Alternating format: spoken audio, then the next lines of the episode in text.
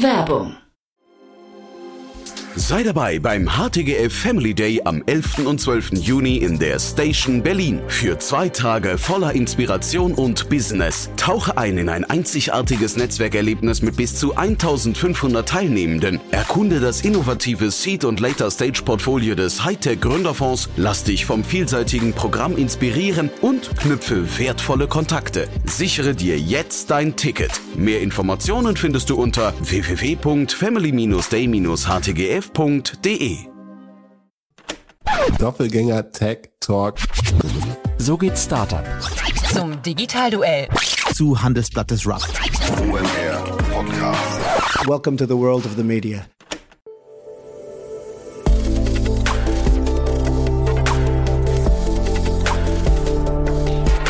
Startup Insider Daily.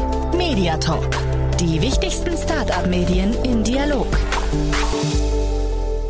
Herzlich willkommen zum Startup Insider Media Talk. Mein Name ist Jan Thomas und heute bei uns zu Gast ist Christoph Rädke. Viele von euch werden ihn kennen. Er ist in der Berliner Startup-Szene ziemlich umtriebig, hat schon wirklich viel gemacht, ist auf LinkedIn sehr aktiv und ist, das wissen die meisten, die ihm auf LinkedIn folgen, relativ viel unterwegs in Europa. Ich würde sagen, sein LinkedIn-Feed ist so ein halber Reiseblog und da wird man mal ganz neidisch. Heute ist er in Lissabon und ja, dementsprechend freue ich mich umso mehr, dass er sich die Zeit genommen hat, um mit uns über Angels of Deutschland zu sprechen, wie und warum man Business Angel wird. Das ist ein Podcast und das ist ein Novum für uns, der gar nicht mehr existiert, der quasi in 24 Staffeln abgedreht wurde und zumindest erstmal als vollständig bezeichnet werden kann. Aber Christoph wird auch gleich erzählen, wie es da vielleicht doch noch weitergeht. Aber auf jeden Fall ist es ein zeitloser Podcast, der äh, ja gereift ist wie ein guter Wein. Christoph hat sich da viel Mühe gegeben, aber was es damit auf sich hat, das erzählt er jetzt am besten selbst. Deswegen freut euch jetzt auf Christoph Rädke, den Podcast-Host von Angels of Deutschland.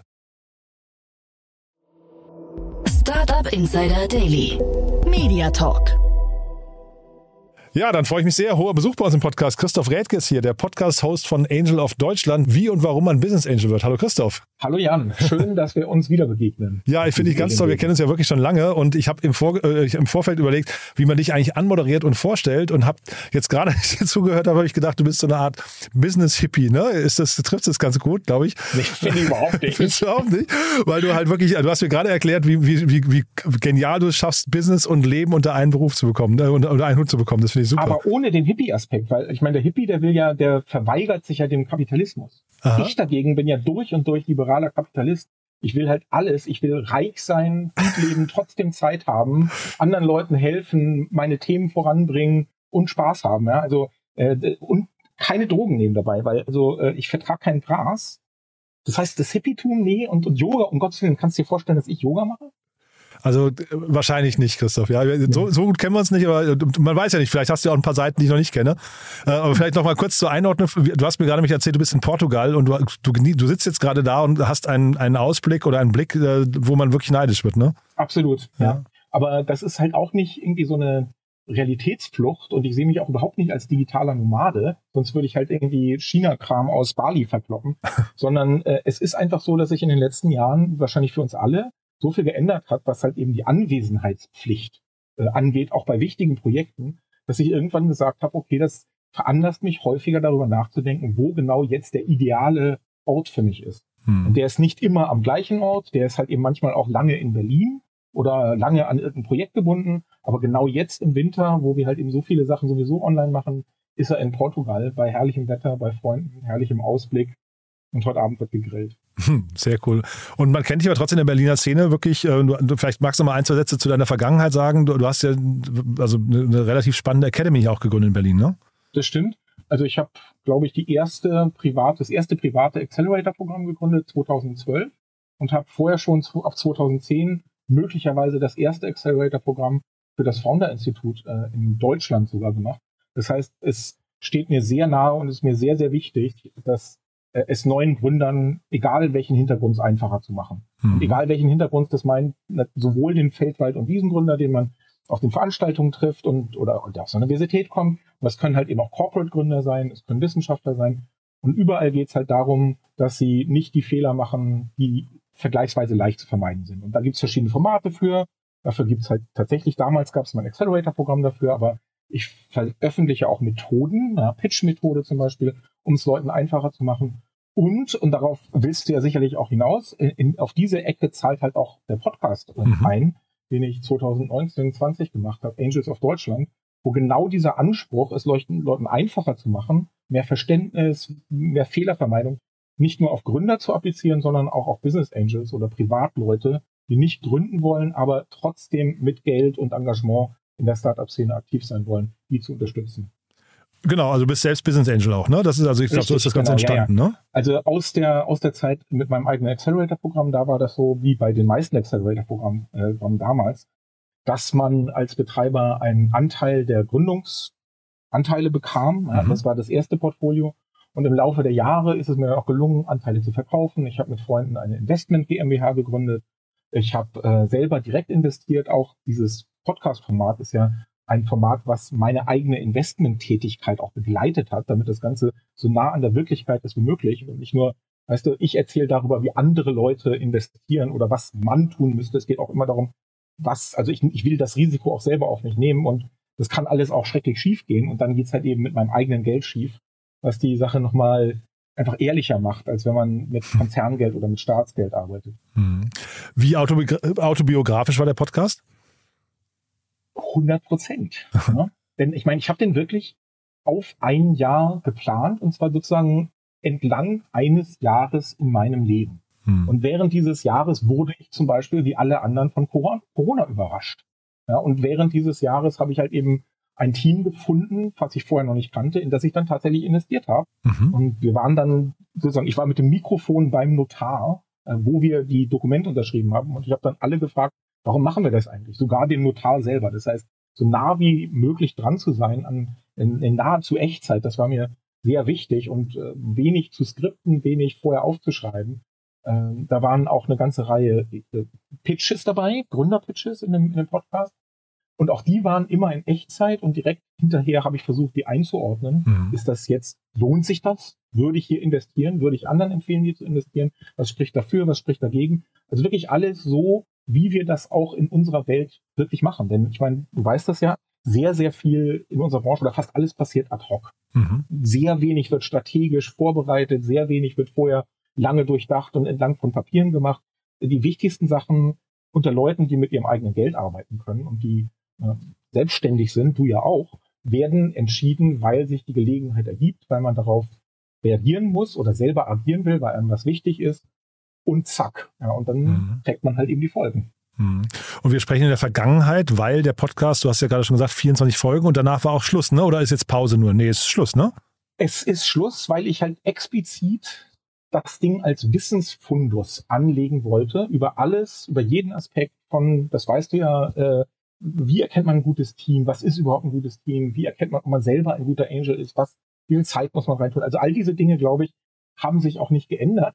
Allerdings äh, warte ich darauf, und das habe ich eigentlich jedes Jahr allen gesagt, ich habe es bloß bislang noch nicht gemacht, eine Update-Folge zu machen. Aber diese Update-Folge, die muss natürlich auch neue Punkte haben. Ja, jetzt haben wir ja gerade die neue Auflage der BAFA-Förderung. Das ist ja so ein Ding, was unsere ähm, ganze Branche so ein bisschen, also zumindest zum Reden veranlasst hat, neue Konditionen. Man will es noch einfacher machen, äh, jungen Business Angels oder Erst Business Angels ihr Investment zu machen. Das könnte zum Beispiel so ein Anlass sein, wenn ich merke, okay, hier sind Leute wirklich zum ersten Mal dabei, das sich anzuschauen, möglicherweise zu investieren. Vielleicht ist das tatsächlich ein Moment, wo ich nochmal Business of äh, Angels of Deutschland aufnehme, neue Interviews führe, zwei, drei neue Protagonisten dazu hole und mit denen darüber spreche, was hat sich denn seit Corona getan? Seitdem haben wir diese große Krise, ja, zuerst ja ein Boom, dann jetzt die große Krise der letzten Monate. Kein Mensch investiert mehr, alle Tech-Konzerne entlassen was heißt das für jemanden, der jetzt gerade neu vielleicht einsteigt in diese, einsteigt in diese Szene? Heißt das überhaupt irgendetwas? Also das wäre vielleicht wirklich so ein Anlass, so ein Ding zu machen. Aber ich will das nicht einfach nur so machen, ja, um mal wieder ein Lebenszeichen rauszuhauen, weil äh, das Ding, also der Podcast, der ist immer noch da als, als Fundus, auf den ich selber immer wieder hinweisen kann und der es mir leichter macht, mit, mit Gründern, aber auch mit angehenden Business Angels zu sprechen, weil ich so viel halt nicht von null an erklären muss. Ich kann halt einfach immer sagen, hört euch das doch mal an, vielleicht genau die und die Folge. Und wenn ihr dann Fragen habt und dann noch wichtige Dinge zu besprechen sind, dann reden wir. Und dann seid ihr aber schon informiert und das macht es mir einfacher und das macht es halt auch so vielen Menschen da draußen einfacher. Mhm. Du hast ja auch gerade das Investprogramm anges äh, angesprochen. Da hast du auf LinkedIn so gepostet und man kennt dich auch, also wer dich kennt, nimmt dich, glaube ich, als einen relativ streitbaren Geist wahr. Ne? Du haust immer wieder mal Thesen raus und hinterfragst Dinge und sagst, schau mal, hier laufen vielleicht, also legst du den Finger in die Wunde, hier laufen vielleicht Dinge nicht ganz so, wie sie laufen sollten. Wie ist das bei dem Podcast? Ähm, äh, hältst du dich da zurück oder also würdest du sagen, das ist eine Sache, die ist. Ähm, du fragst, als hättest du ihn nie gehört. Natürlich nicht. Also ich meine, ich habe ja wirklich tatsächlich klare Ansichten über das, was getan werden muss und das, was man auf keinen Fall tun sollte. Das ist ja mhm. wirklich mein Beruf. Wenn ich sage, dass ich halt Gründern helfen will, Fehler zu vermeiden, dann muss ich doch auch Fehler benennen. Mhm. Ich kann ja nicht die ganze Zeit sagen, ach ja, das kann man so sehen, kann man auch anders sehen. Was du damit jetzt machst, ist ganz deine Ansicht ich, äh, oder deine Sache, ich halte mich da raus. Das kann ja von vorne bis hinten nicht klappen. Wenn man äh, unter Unternehmern miteinander redet, dann möchte man, also da, da gehen die Geister ein bisschen auseinander, inwieweit man mhm. Leuten tatsächlich sagen will, was sie tun müssen die meisten oder viele Leute würden sagen, dass Erfahrungen teilen und dann die Leute ihre eigenen Schlüsse ziehen lassen, dass das ein guter äh, Ansatz ist. Und das versuche ich auch in dem Podcast. Allerdings die Art und Weise, wie ich meine Erfahrungen teile, die, das versuche ich zumindest, das sehr pointiert zu tun. Hm. Also immer wieder, weil, weil vieles ja davon abhängt, Muster zu erkennen. Wenn ich halt merke, dass gewisse Dinge wieder und wieder und wieder nicht klappen, dann kann ich nachher auch nicht sagen, ach, kann man so sehen, kann man auch anders sehen, sondern dann muss das auch deutlich formuliert sein. Und dadurch, dass ich jetzt ja wirklich schon so lange in der Branche bin, also ich habe ja 99 zum ersten Mal gegründet, habe ich möglicherweise einen höheren Stapel an Fällen, um diese Muster zu erkennen, als es vielleicht andere haben. Und dann mhm. sehe ich das auch als meine Pflicht, da nicht irgendwie ungef im Ungefähren zu bleiben, sondern ganz klar zu sagen, so würde ich es unbedingt machen aus diesen und jenen Gründen. Wenn ihr das nicht macht, dann müsst ihr euch wenigstens darüber im Klaren sein, warum das wahrscheinlich nicht klappen wird, oder ihr müsst einen anderen Weg finden, was auch immer. Das heißt natürlich auch im Podcast, zum Beispiel die vielen Pitches, die da äh, gegeben werden von mhm. Gründern, da sage ich immer nachher ganz klar, was für ein Investment spricht, was gegen ein Investment spricht, würde ich da investieren. Auch das Investment, was ich da gemacht habe in Movecar, das habe ich, glaube ich, auch sehr deutlich begründet, warum mhm. ausgerechnet das und nicht die anderen. Ich glaube auch, dass man so Gründern den größten Gefallen tut. Mhm. Leider funktioniert das nur selten in politischen Zusammenhängen, wo man die ganze Zeit nach einem Konsens suchen muss, aber unter erwachsenen Menschen, die ihr, ihre eigene Kraft und ihre Kreativität und ihr Geld einsetzen, mhm. kann man meiner Ansicht nach nur so reden. Mhm. Die, ähm, also erstmal vielleicht nochmal gefragt, es ist schon relativ zeitlos, würde ich sagen. Ne? Was du da, also ist jetzt, sagen wir von den Grundprinzipien her, gerät so ein, so ein Korsett nicht, äh, muss nicht jährlich neu aufgesetzt werden. Du hast gerade gesagt, man, du machst vielleicht ein Update, aber vom Prinzip her, so Red Flags oder solche Themen, die du da besprochen hast, das sind ja Dinge, die bleiben wahrscheinlich irgendwie über Jahre hinweg aktuell, ne? Absolut, ja. absolut. Also denn, ich meine, wir sehen ja, ähm, dass in Deutschland immer noch so wenige Leute eigentlich zu dieser Business Angel Szene gehören. Mhm. Diejenigen, die das tun, die haben viel verstanden, aber die Leute, die das zum ersten Mal machen, die müssen alle erstmal über diese ersten Schritte, nämlich auch diese Selbsterkenntnis raus. Also bin ich überhaupt jemand, der auf diese Art und Weise Geld investiert? Will ich das mhm. nicht lieber in Immobilien investieren oder mir dafür ein Auto kaufen, was auch immer. Das heißt also, sich selber auch so in dieser Rolle wahrzunehmen. Ich möchte mit meinem Geld ein Business gestalten, aktiv, mhm. möglicherweise mich selber einbringen. Ich möchte mein Geld entlang von meinen Interessen und nicht notwendigerweise entlang dem, was mein Sparkassenberater mir empfiehlt, ähm, investieren. Mhm. Da, an den Punkt man erstmal, muss man erstmal kommen. Und die allerwenigsten sind an diesem Punkt, das muss man ja so sagen. Ne? Und wenn du aber an diesem Punkt bist, dann hast du halt eben genau all diese wichtigen Fragen zum ersten Mal. Wie erkenne ich überhaupt eine gute Gelegenheit? Will ich mit anderen zusammen investieren oder sehr, sehr viele investieren ja zum ersten Mal in diesem, was wir immer nennen, äh, Friends, Family and Fools äh, Kreis. Mhm, mhm, das heißt, sie investieren nicht, weil sie einen Vergleich mit anderen Investmentoptionen anlegen, sondern weil das ist halt eben Nachbars Hans. Ja? Mhm. Und, oder das ist halt ein Thema, ich war Bäckermeister und die wollen halt irgendwie ein Bäckerei-Startup gründen oder die kommen aus dem gleichen Dorf oder mhm. was auch immer. Ne? Und das ist ja auch wichtig für viele Gründer oder man weiß nicht, ob es gut oder schlecht ist, aber viele erste Investments passieren deswegen auch aus nicht professionellen Gründen. Und das muss man einfach erstmal ansprechen und verstehen, was das heißt. Mhm. Das erste Geld bekommt man häufig von Leuten, die keine wirtschaftlichen Kriterien anlegen, um ihr erstes Investment zu machen. Was heißt das für beide Seiten? Ist das gut, schlecht?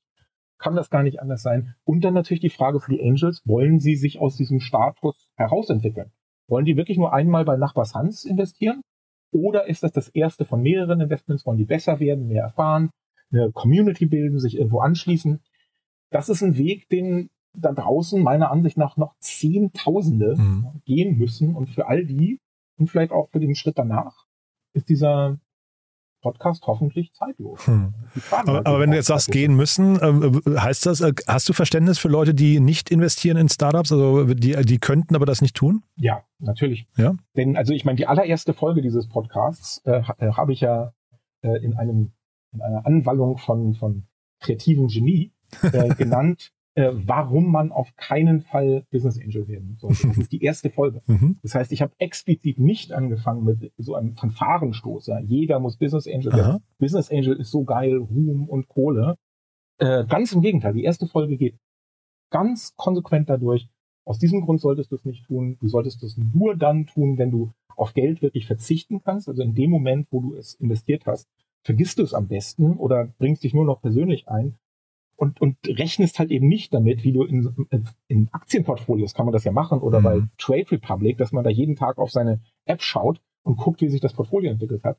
Wer so tickt, wer, wer so innerlich verfasst ist oder Mhm. wer das braucht oder wer tatsächlich das Geld auch zum Überleben braucht oder hat neue Pläne, der, der darf das auf gar keinen Fall machen. Mhm. Das heißt also, ja, nicht nur bin ich der festen Ansicht, dass nicht jeder das tun sollte, also dass einiges dazugehört, sondern die Zahlen drücken das ja aus. Ja? Also wenn du halt eben versuchst, prozentual zu erfassen, wie viele Menschen in Deutschland Business Angels sind, dann bist du bald im Promillebereich. Ne? Das heißt also, die überwältigende Mehrzahl der Menschen in Deutschland sind ja keine Business Angels. Wo das Ganze problematisch wird, aus meiner Ansicht, aus meiner Sicht, ist das halt eben auch unter den vielen wohlhabenden Menschen.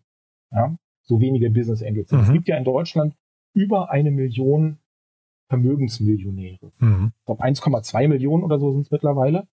Und das sind ja Leute, die halt mehr Geld haben, als sie zum Mhm. Leben brauchen Mhm. und die damit frei umgehen können und verschiedene Optionen haben. Mhm. Das ist die eine Zielgruppe, die viel zu wenig sich da engagiert. Mhm. Und die zweite, die ja meine Lieblings, meine Lieblingsantagonisten sind sozusagen, das sind diejenigen, die in Deutschland in ihren Jobtiteln irgendwas mit Innovation und Start-up zu tun haben, aber weder jemals gegründet haben, noch auch nur einen einzigen Pfennig ihres eigenen Gelds jemals als Angel investiert haben, Mhm. sondern die ihren Innovationsdings da äh, allein daraus rechtfertigen, dass sie anderer Leute Geld, also Corporate oder Staatsgeld, Mhm. bei irgendwelchen Teams investieren, bei denen sie überhaupt selber gar keinen, gar nicht involviert sind, egal ob es gut läuft, egal ob es schlecht läuft, man kriegt halt eben seine Kohle überwiesen. Und meiner Ansicht nach sollte wirklich jeder, der in Deutschland in diese Ökonomie involviert ist, qua Jobtitel, als Business Angel sich engagieren, um einfach erstens Street Cred, zweitens so viel Fachwissen bekommt man einfach nur aus dieser Realität, die Vernetzung überhaupt, die dann halt ganz viele auch nicht haben, die die, die ihren Schreibtisch ja, im, im Großkonzern nicht verlassen. Das wäre etwas, was ich sehr gerne befördern würde. Hm. Ich habe neulich hier mit dem Stefan Jacquemot von TS Ventures eine äh, relativ ausführliche Reihe zum Thema Do's and Don'ts beim Fundraising, so für Early Stage äh, Startups gemacht. Und da war natürlich ein Thema auch ähm, Thema Business Angels und äh, oder auch, auch äh, sieh zu, dass du den richtigen Investor findest. Ne? Und vielleicht mal aus deiner Sicht jetzt, was macht denn einen guten Business Angel aus? Du hast jetzt gerade schon sag mal, so ein paar, ähm, was nicht, äh, Typen genannt, die man vielleicht auch nicht im Business, ähm, im, im, im Cap-Table haben möchte. Ne? Also vielleicht den, den Bäckermeister, der eigentlich zum ersten Mal investiert und das nur aus Sympathie tut, der muss ja nicht unbedingt in der Lage sein, mehr als Geld äh, oder, oder kann, kann vielleicht gar nicht mehr als Geld bringen oder vielleicht auch der Innovationsmanager, der eigentlich keine Ahnung hat äh, und, und vielleicht auch kein gutes Netzwerk und so. Was, was macht denn einen guten Business Angel aus und wann ist denn vielleicht auch ein Business Angel zu aktiv? Das gibt's ja manchmal auch, ne? Gibt's auch. Und über all diese Fragen spreche ich auch im Podcast. Das Mhm. ist das Schöne. Ja. Seitdem ich den Podcast habe, Das heißt, du bist jetzt eigentlich gelangweilt, du, du referenzierst jetzt nur, sag, hör dir Folge Also so 13 an, ne? Genau. Ja. Du erlebst Ja. gerade die Downside meines. Podcasts, dass ich nämlich ständig Leuten so neunmal klug um die Ohren hau. Ja, also entschuldige, hör dir erstmal Folge 17 an Mhm. und dann reden wir wieder. Aber die Frage ist natürlich äh, total, also ist einerseits relevant, auf der anderen Seite tatsächlich nicht so kritisch, wie man denken könnte.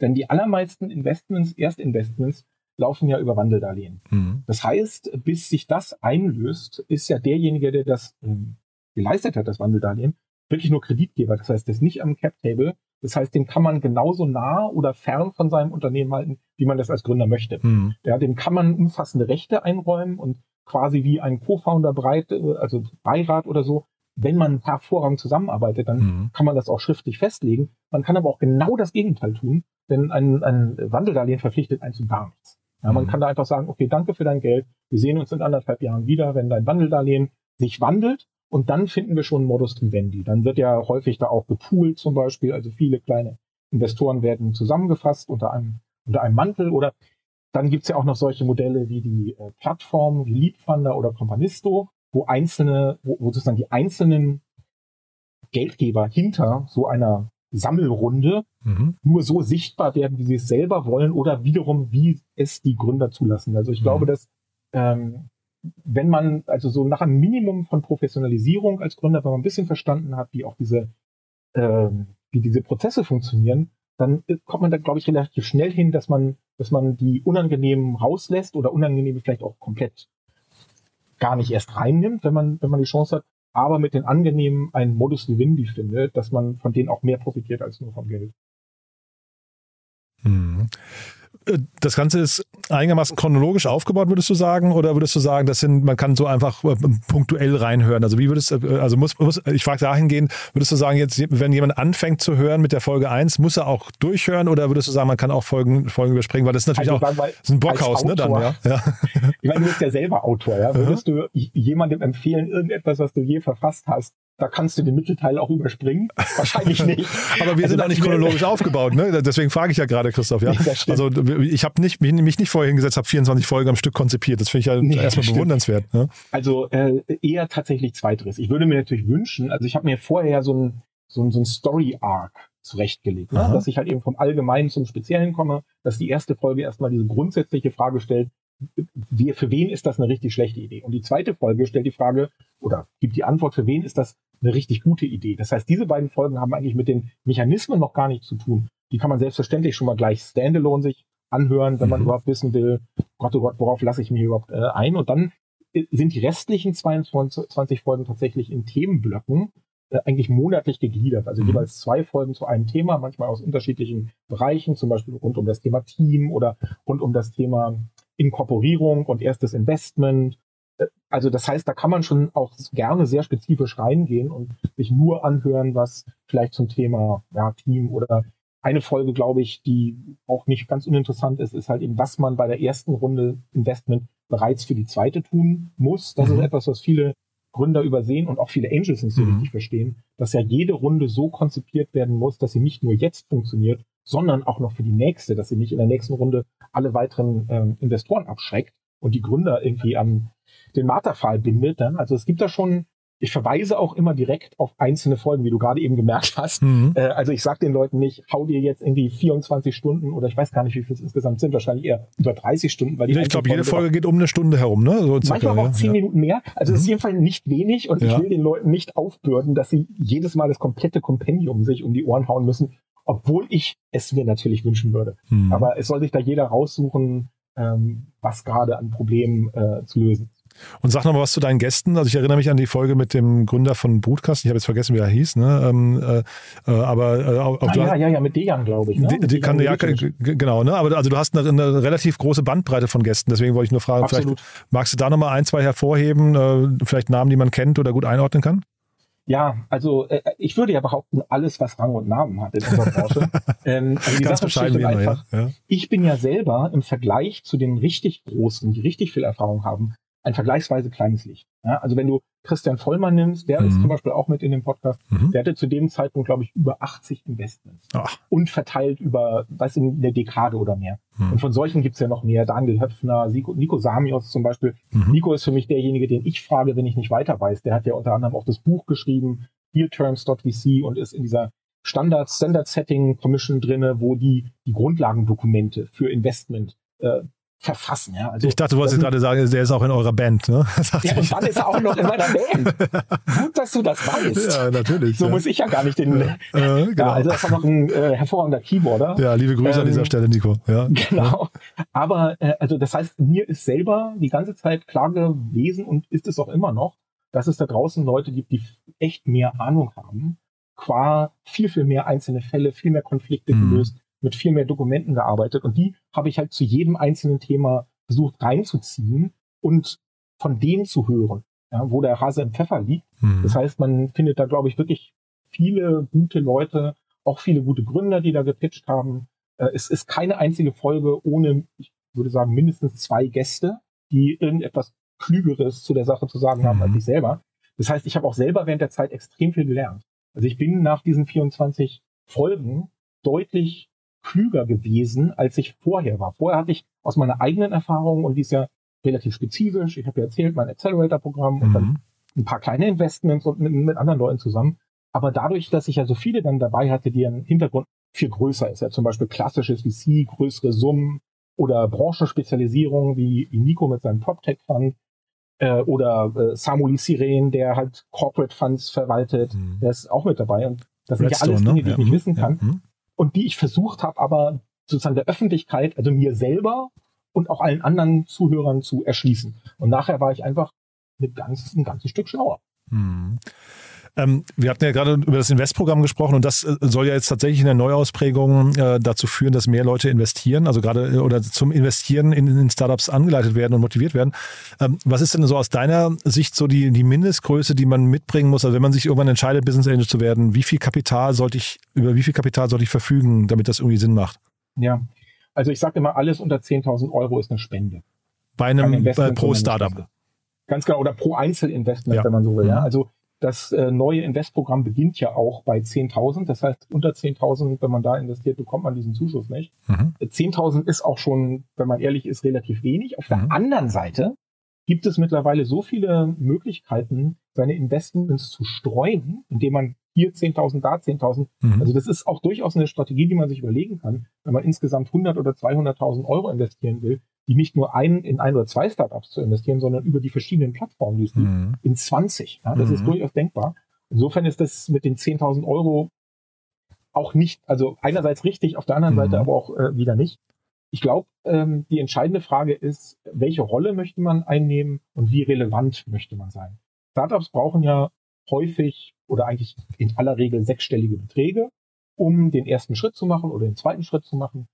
Und wer zu einem sechsstelligen Betrag nur einen vierstelligen beitragen kann, Mhm. der ist nicht relevant. Damit ist eigentlich dem Gründer nicht so richtig geholfen Mhm. und, und man selber kriegt auch keine Anteile. Ja. Das ist, glaube ich, das Entscheidende. Wenn man halt eben die Möglichkeit hat, in einer frühen 200.000 Euro Runde 20.000 dazuzulegen, okay, dann hat man schon mal 10% dieser Runde gestemmt. stemmt. Das kann schon relevant sein. Mhm. Wenn man dann auch noch weitere Angels mit einbringen kann oder ja, ein, jeder, irgendeiner muss ja der Erste sein, dann ist das auch sehr wertvoll.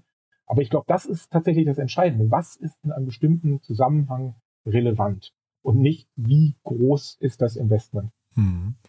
Der Pip Klöckner hat in seinem Podcast ähm, mal erzählt, oder glaube ich mehrfach sogar erzählt, dass er eigentlich ein sogenannter Broke Angel, Angel ist. Ne? Also jemand, der eigentlich äh, quasi eher Sweat Equity mitbringt und nicht, äh, nicht oder mitgebracht hat damals zumindest am Anfang und kein Kapital.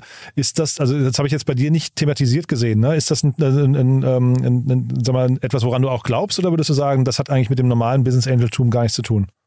Daran glaube ich fest, aber daran glauben außer mir nur wenige. Also es ist, ich meine, das Problem ist, oder beziehungsweise ganz reell, ja, also in den letzten, sagen wir mal, zwei Jahren hatte ich drei Gespräche mit Teams, wo ich Mhm. mir ein Investment vorstellen konnte und wo ich genau dieses Bündel denen vorgeschlagen habe. Also ein relativ geringes fünfstelliges Investment und dazu aber, voilà, mich, ja, äh, mit an der Seite und dann aber auch nicht nur passiv und zuschauen, sondern wirklich als derjenige, und ich hoffe, so kennen mich auch meine Gründer und diejenigen, wo ich also Gesellschafter bin.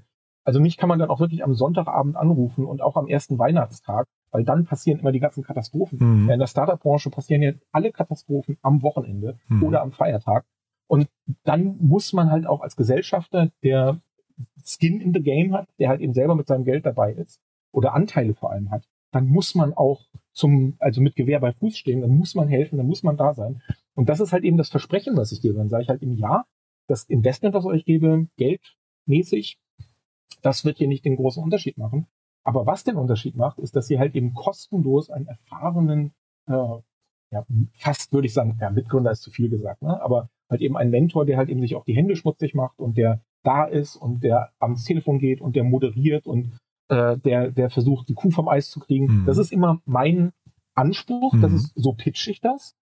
Aber die letzten drei Male wurde das abgelehnt. Mhm. Die letzten drei Male haben die einfach gesagt, ja, aber das ist uns nicht genug Geld, tut mir leid. Jeder, ich weiß nicht, so haben die das nicht gesagt, ja, aber Mhm. äh, Worte Das schwingt so mit wahrscheinlich, ne? Ja, genau. Mhm. Gute Ja. Ratschläge kriegt man für überall. Mhm. Wenn du nicht genug Geld dazu beisteuern kannst, dann finden wir nicht zusammen. Und das ist auch völlig in Ordnung. Ja? Also es ist keineswegs so, dass wenn man Geld hat oder na, wenn man vielleicht, es gibt Leute, die haben Millionen, ja, die können das natürlich vielleicht dann anders handeln, aber jemand in meiner Position, vielleicht auch in der von Philipp oder von vielen anderen Business Angels, wir sind keineswegs immer am längeren Hebel und Mhm. die Gründer müssen nehmen, was sie kriegen können, sondern da gehen auch viele Gespräche auseinander und man hat eben ja, nicht zueinander gefunden, weil, weil der Deal nicht gestimmt hat. Also, in, aber um zu deiner Frage zurückzukommen, ich, würde mir das gerne anders wünschen. Ich würde mir natürlich wünschen, dass die besten Gründer der Welt zu mir kommen und sagen, Christoph, wir wollen doch von dir eigentlich Mhm. gar kein Geld.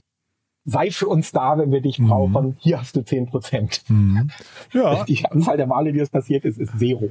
Ja, ja, ja, ja. Nee, aber also ich finde es trotzdem ein spannendes Modell, ne, was man irgendwie relativ selten diskutiert. Äh, und ähm, wie gesagt, der Pip hat das bei sich ein paar Mal angeführt. Er hat auch ein Buch zitiert, das heißt, glaube ich, Broke Angel. Ich bin mir jetzt nicht mehr ganz sicher. Ähm, ähm, müsste man nochmal schauen. Du, jetzt ähm, mit meinen Fragen bin ich eigentlich fast durch, weil ähm, sagen wir, die anderen Fragen, so regelmäßige Gastauftritte oder äh, Team dahinter und sowas, das sind ja Dinge, die bei dir wahrscheinlich jetzt äh, gar nicht in Frage kommen. Dann lass doch vielleicht noch ein, zwei Sätze zu deinen künftigen Projekten. Du hast mir erzählt, ähm, du machst jetzt de dein Schwerpunktthema oder Leidenschaftsthema wird jetzt KI, ne? Das, also damit stehst du auch nicht alleine, aber ähm, erzähl doch mal, was du davor hast. Also es sind eigentlich zwei Sachen. Das erste, das äh, hatte ich vor letztes Jahr schon geäußert. Also was ich eigentlich letztes Jahr machen wollte, war der erste deutsch-ukrainische Accelerator zwischen Berlin und Kiew. Mhm. Das war schon mit Geschäftsfreunden in Kiew angelegt und wir wissen, was dann passiert ist. Mhm. Also das hätte ich sehr, sehr gerne gemacht. Dann wäre ich Mhm. das letzte Jahr zwischen Berlin und Kiew hin und her gependelt und hätte geguckt, ob tatsächlich die ukrainische Gründerszene Opportunities hat für Mhm. meine Freunde und mich, für die deutsche Industrie, wie auch immer, die sich gelohnt hätten, weiter zu verfolgen. Also das ist sozusagen das eine große Projekt und das auch Herzensprojekt, was letztes Jahr ähm, mir um die Ohren geflogen ist und Mhm. mir und Millionen anderen um die Mhm. Ohren geflogen ist. Ähm, jetzt in der Tat seit einigen Monaten das ganze Thema KI und natürlich Generative äh, AI, also die kreative KI. Äh, da bin ich wie die meisten im Sommer letzten Jahres oder im Herbst drauf gekommen über Geschäftskontakte. Und äh, zum einen bin ich tatsächlich wieder so begeistert, wie ich das letzte Mal über Technologie begeistert war, als HTML erfunden wurde. äh, weil damals fand ich das großartig, dass auf einmal auch Ahnungslose mit relativ, mit sehr wenig Programmierkenntnis auf einmal Wunder vollbringen konnten, nämlich Text, Bild, Farbe, Informationen auf ein Bildschirm bringen. Das, erinnern sich ja die wenigsten daran, dass das vorher mal eine Wissenschaft war. Ja? HTML und der Browser hat das erschlossen, hat etwas erschlossen, was vorher eine jahrelange Ausbildung als äh, Datenverarbeitungsfachmann brauchte und so. Ne? Mhm. Und so sehe ich das jetzt auch wieder. Also die Einfachheit des Eingabeformats, also über den Prompt, das ist hier die absolute Sensation. Und äh, in der Tat mache ich jetzt im März eine Veranstaltung, eine Masterclass mit hervorragenden Protagonisten des Themas, wo vor allem ein Thema mir aber wichtig ist, ja trotz oder wegen dieser Begeisterung. Das Ganze funktioniert nur, wenn wir es von unten, also vom Problem her, aufschlüsseln. Und nicht von oben, oh Mensch, wir haben so eine geile Technologie, wie zwängen wir die, jetzt in den Markt? So, und, und da arbeiten ja im Moment ganz viele dran. Und das ist ja gar nicht so einfach, weil ja ständig neue Sachen passieren. Ja? Also man ist ja in einem Trommelfeuer von neuen Möglichkeiten, Tools und ständig neue Anwendungsfälle. Äh, jetzt die EU will das Ganze natürlich wieder derbe zu Tode regulieren, äh, wie nicht anders zu erwarten. Wie findet man da überhaupt einen Weg rein, der problemgetrieben, wertschöpfungsgetrieben ist und nicht technologiegetrieben? Das Mhm. ist ja die hochinteressante Frage, die sich Erwachsene stellen müssen, ja, über, über diese erste Begeisterung hinaus. Das mache ich jetzt äh, im, im März in einer prominent besetzten Runde, sagen wir mal. Und das ist auch etwas, was mich selber sehr interessiert, sowohl als Investor, ja, habe ich dann das Ohr am Markt, ich mache ja viele Formate, ich treffe ja viele Gründer und warte eigentlich so ein bisschen darauf, dass mir da Leute erzählen, wir haben es, wir machen jetzt dieses Thema Mhm. neu, weil es geht erst jetzt Mhm. dank Generative AI auf eine richtig geile Art. Und Mhm. meiner Ansicht nach ist halt das eine Thema, was sich dafür aufdrängt, wie immer, Pornografie. Ja? äh, weil äh, das ist immer der Technologietreiber. Das heißt, da wird garantiert was passieren. Aber am noch mehr interessieren mich eigentlich Industrielösungen in, in Bereichen, in denen mit sehr, sehr vielen Daten aufwendig gearbeitet werden müssen. Und zwar nicht nur digitale, sondern auch physikalische. Ich bin ja seit ein paar Jahren äh, Entrepreneur in Residence bei der BASF, äh, dem Chemiekonzern. Mhm. Und da wird jetzt auch darüber nachgedacht, ob nicht die Zukunft des Labors oder der Laborforschung bei der Übergabe von zumindest Teilen dessen an eine künstliche Intelligenz liegt. Mhm. Ja? Dass Ja, man sich total tausende Sinn. von Mhm. Laborversuchen sparen kann, indem man einfach die Wahrscheinlichkeiten von dem, was funktioniert, an eine Technik weitergibt. Das ist der Wahnsinn. Ja? Je mehr man darüber weiß. Und da sind wir natürlich dann viel, viel näher an ganz konkreten Problemen oder gelegenheitsgetriebenen äh, Ansätzen, um, um sich diesem Thema zu nähern. Und das finde ich sau interessant, auch intellektuell total sau interessant und ich bin froh, dass ich jetzt gerade lebe, wo ich das alles auch zum Teil noch mitformen kann. Mhm. Äh, und äh, ja, da möchte ich gerne mitmachen, aber mehr machen. Aber auf der anderen Seite nach wie vor, also sobald in der Ukraine aufgehört wird zu schießen, äh, werde ich versuchen, mich da einzubringen und werde Mhm. versuchen, mit den Mitteln, die mir zur Verfügung stehen, ja, äh, den Menschen zu helfen, Wert zu schaffen vor allem. Mhm. Also nicht als nicht als Entwicklungshelfer, sondern wirklich als äh, ja, als Wertschöpfender. Ja, da gibt es einfach noch ganz viel. Ja, also sehr coole Mission. Wenn, das ansteht, sag bitte nochmal Bescheid. Ja, zum Thema Das Pornografie. ich, habe mich jetzt gerade neulich Abend bei einem, bei einem äh, Event mit der Gründerin von Cheeks, äh, heißen die, glaube ich, hier aus Berlin Ja. unterhalten. Und äh, das war also schon interessant zu hören, dass wirklich, also Pornografie ist non-fundable. Sie sagte, es gibt also wirklich äh, äh, keine Payment-Provider, die Pornografie erlauben und so weiter und so fort. Also ich wollte aber nur sagen, ich glaube, das Thema wird nicht so groß. Also selbst wenn jetzt AI da eine Rolle spielen kann, das ist, glaube ich, einfach in so einer, in so einer Ecke unterwegs und ab. Das Ähm, Problem ist, Jan, also ich meine, ich, ich würde das sofort fanden. Ganz im Ernst, ja. Also ich habe auch schon ein paar Gründer äh, erlebt, die halt eben da so. Ich wollte dir auch nur die Brücke bauen, Christoph, dass du jetzt nochmal Werbung in eigener Sache machen darfst, für, in was du gerne investieren möchtest. Ja. Ich glaube total daran, dass man das ähm, finanzieren muss, Mhm. was den Leuten wichtig ist. Mhm. Also wo sie entweder halt einen, einen dringenden Schmerz empfinden, klar, Mhm. oder wo sie einer ultra wichtigen Leidenschaft folgen. Ja? Und also das ist wirklich wie den hungrigen Brot geben. Wenn du hungrig bist, dann, dann stürzt du dich auf das Brot. Und das ist ja eigentlich das, was du haben willst als Mhm. Gründer oder auch als Investor. Du willst ein Produkt haben, auf das sich die Leute stürzen. Und das ist im Bereich Pornografie total der Fall. Mhm. Ja? Das heißt also, ich habe da wirklich gar keine Schmerzen mit. Was du sagst, stimmt. dass halt eben leider dieses Corporate-Umfeld, was man leider braucht, ja, Payment-Provider, Mhm. dass die halt eben so äh, heuchlerisch drauf Mhm. sind.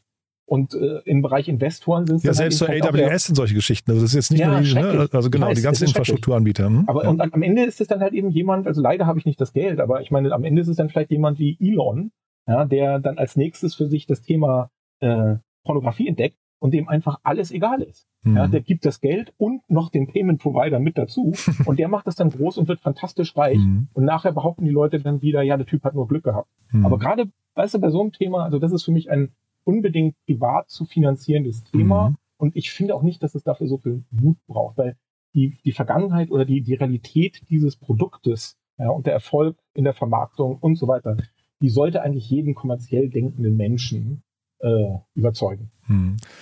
Cool. Du, dann lass uns doch vielleicht ganz oder äh, zum Abschluss nochmal so zwei, drei Sätze zur ähm, Startup-Szene Portugal vielleicht nochmal. Ich weiß, du bist da ja gerade sehr aktiv unterwegs, hast auch alte Bekannte aus der Berliner Szene dort äh, getroffen schon. Ne? Äh, du kannst ja wahrscheinlich einen ganz guten Vergleich ziehen. Vielleicht magst du mal den Leuten das Fernweh in den Kopf äh, irgendwie pflanzen. Ja, also meine neuesten Nachrichten kommen halt vor allem von Simon, äh, Simon Schäfer, der ja in Berlin die Factory mitgegründet hat und der jetzt das Konzept hier in Lissabon umsetzt. Und den habe ich halt eben das gefragt, was ich hier eigentlich alle frage, nämlich äh, ist Portugal äh, nach wie vor ein Land, in dem man sehr gut sein Geld ausgeben kann, aber auf gar keinen Fall es verdienen darf. Ja? Denn äh, es gab ja mal so, eine, so ein Hype, so ein Portugal-Hype vor einigen Jahren, als, als dann auch der Web Summit hierher Ja, genau. und dann Mhm. taten gewisse Leute so, als wäre halt äh, Portugal das neue Kalifornien. Aber in Wahrheit, das war natürlich ein Riesenschwindel. Ja? Die Leute kommen nach Portugal aus den gleichen Gründen, wie sie nach Thailand fahren. Weil man hier halt an wunderschönen Orten für günstiges Geld ein, ein sehr schönes Leben führen kann. Aber Portugal ist halt nach wie vor ein kleines Land am Ende der Welt, Mhm. ohne großen eigenen Markt, ohne große weltumspannende Konzerne. Das heißt, es, es gibt hier nur an ganz wenigen Stellen die Wertschöpfung, aus der heraus man dann zum Beispiel in Startups investieren kann oder Hm. äh, als Business Angel existieren kann oder äh, im, im Schatten eines großen Corporates wachsen kann. Denn die Mhm. meisten Firmen hier unten gehören ja größeren Firmen aus anderen Ländern. Ne? Das heißt, das habe ich dann mit dieser Frage habe ich äh, Simon konfrontiert, ob, wo, ob er hier in Wahrheit nur in der Sonne liegt, äh, aber so tut, als könnte man hier äh, irgendwie geschäftlich was erreichen. Und der sagte natürlich, äh, da hatte, hätte sich in der Tat viel getan. Also zwei Themen, die ich jetzt auch wirklich mitgenommen habe. Das eine ist die große, also durchaus eine Vorreiterrolle Portugals beim Thema Meeresbiologie. Aha. Und Meeresbiologie wird ja interessant, zum Beispiel bei dem Thema Carbon Capture. Es gibt Mhm. jetzt ja mehrere Unternehmen, die äh, daran glauben, dass man über die Generierung von Millionen und Abermillionen Tonnen von Seealgen äh, CO2 aus der Atmosphäre ziehen kann. Äh, und nirgendwo ist das mehr erforscht anscheinend als an der Hochschule in Lissabon. Also da Mhm. gibt es wohl also Umwelttechnik und Nachhaltigkeitstechnologie, da gibt es tatsächlich was Reelles, was hier autochthon ist, also aus dem Land kommt. Dann habe ich, das ist ein bisschen kontroverser, auch gerade gehört, dass die jetzt hier in Portugal eine Lithiummine zur, äh, zur Erschließung freigegeben haben. Und ich meine, das ist, also, dass der Batteriemarkt ein Wahnsinnsmarkt ist, ultra dynamisch, dass da extrem viel passieren wird, Mhm. aber auch jetzt schon sehr viel Geld ausgegeben wird. Das weiß jeder, das weiß auch ein Laie. Ne? Und, Mhm. und diese Mine, die ist wohl tatsächlich extrem ergiebig, liegt hier oben nicht weit entfernt von wo ich jetzt gerade bin. Das heißt, das Thema Batterietechnologie, Nachhaltigkeit, das sind auto autochtone Themen, die von Leuten gemacht werden, die eben nicht nur hier in der Sonne liegen wollen und so tun, als könnte man hier äh, Geld verdienen. Mhm. Und ähm, also laut Simon, ich meine, jetzt in der Factory, da haben sich die Unternehmen, die er genannt hat, unter anderem äh, ein großer Autovermieter da angesiedelt. Mhm. Ich meine, es ist schon so, dass hier auch noch viel Nearshoring gemacht wird, ne? dass, Mhm. dass große Konzerne hier äh, günstigere Developer finden, günstigere Büroflächen und das ist auch gut, aber der entscheidende Schritt kommt dann ja danach. Er, er wächst daraus dann diese sich selbst tragende Szene und da ist man ist man wahrscheinlich immer noch in dieser Übergangsphase. Aber das scheinen so die Themen zu sein, weißt du, so rund um das Thema Nachhaltigkeit, die hier die Treiber sein können. Sensationell. Christoph, du, da bin ich ein bisschen neidisch, dass du jetzt da sein darfst und jetzt auch gleich noch grillen gehst. Das ist ja kaum zu glauben, wenn du wüsstest, was hier für Temperaturen sind. Aber ähm, war toll, dass wir gesprochen haben, muss ich sagen. Äh, Ja, die, Rei ja. die Reihe, wie gesagt, sie ist nicht, äh, sie, sie, sie ist gut gealtert, würde ich sagen. Ne? Ähm, aber man, man, ne, man kann die auf jeden Fall heute noch, ähm, glaube ich, wahrscheinlich von wirklich von A bis Z durchhören. Einfach mal reinhören. Wir verlinken das natürlich alles. Ja, und dann, dann dir eine schöne Zeit in Portugal und dann, wir sprechen uns dann spätestens, wenn dein Ukraine-Projekt hoffentlich dann, ich sag mal, hoffentlich bald losgehen kann. Ne? Oder wenn du halt eben sonst irgendwelche Fragen hast über was auch immer, äh, wo du irgendeine interessante Antwort willst, ja, dann weißt du, du hast meine Nummer. Großartig. Christoph, ganz, ganz lieben Dank. Ne? Bis bald. Bis dann. Ciao. Ciao. Startup Insider Daily Media Talk. Der Vorstellungsdialog empfehlenswerter Startup-Medien, Podcasts und Co. Ja, das war Christoph Rädke, Podcast-Host von Angels of Deutschland. Wie und warum man Business Angel wird. Viel drin, im Podcast vor allem, aber auch in dem Gespräch, finde ich. Hat mir großen Spaß gemacht. Äh, Den Podcast unbedingt mal anhören. Wie gesagt, ein paar Tage schon alt, aber wahrscheinlich relativ zeitlos. Und Christoph hat es ja gerade gesagt, am besten deswegen abonnieren, weil es da auch weitergehen könnte demnächst. Vielleicht kommt da ja noch das ein oder andere Update. Mir hat es auf jeden Fall großen Spaß gemacht. Wenn es euch auch so geht, wie immer die Bitte, empfehlt uns gerne weiter. Wir freuen uns immer über neue Hörerinnen und Hörer, die uns noch nicht kennen. Und ansonsten auch gerne natürlich den Podcast von Christoph weiterempfehlen. Da ist, wie gesagt, zeitloses Wissen drin, das der ein oder andere angehende Business Angel vielleicht kennen sollte. Ja, in diesem Sinne, euch ein wunderschönes Wochenende. Ich freue mich, wenn wir uns am Montag wieder hören. Aber morgen nicht vergessen, Startup Insider Read Only mit meiner lieben Kollegin Annalena Kümpel, unser Bücherpodcast, der Bücher von Autorinnen und Autoren vorstellt, die sich an die Startup-Szene richten oder von Unternehmerinnen und Unternehmern geschrieben wurden. In beiden Fällen immer sehr spannende Gespräche und ich glaube ein wundervoller Begleiter für den Sonntag, entweder beim Frühstück im Bett oder beim Nachmittagstee auf der Couch. Von daher, ja, einfach mal reinhören, wird euch sicherlich gefallen und wir in Person hören uns dann spätestens am Montag wieder. Bis dahin, erstmal alles Gute. Ciao, ciao.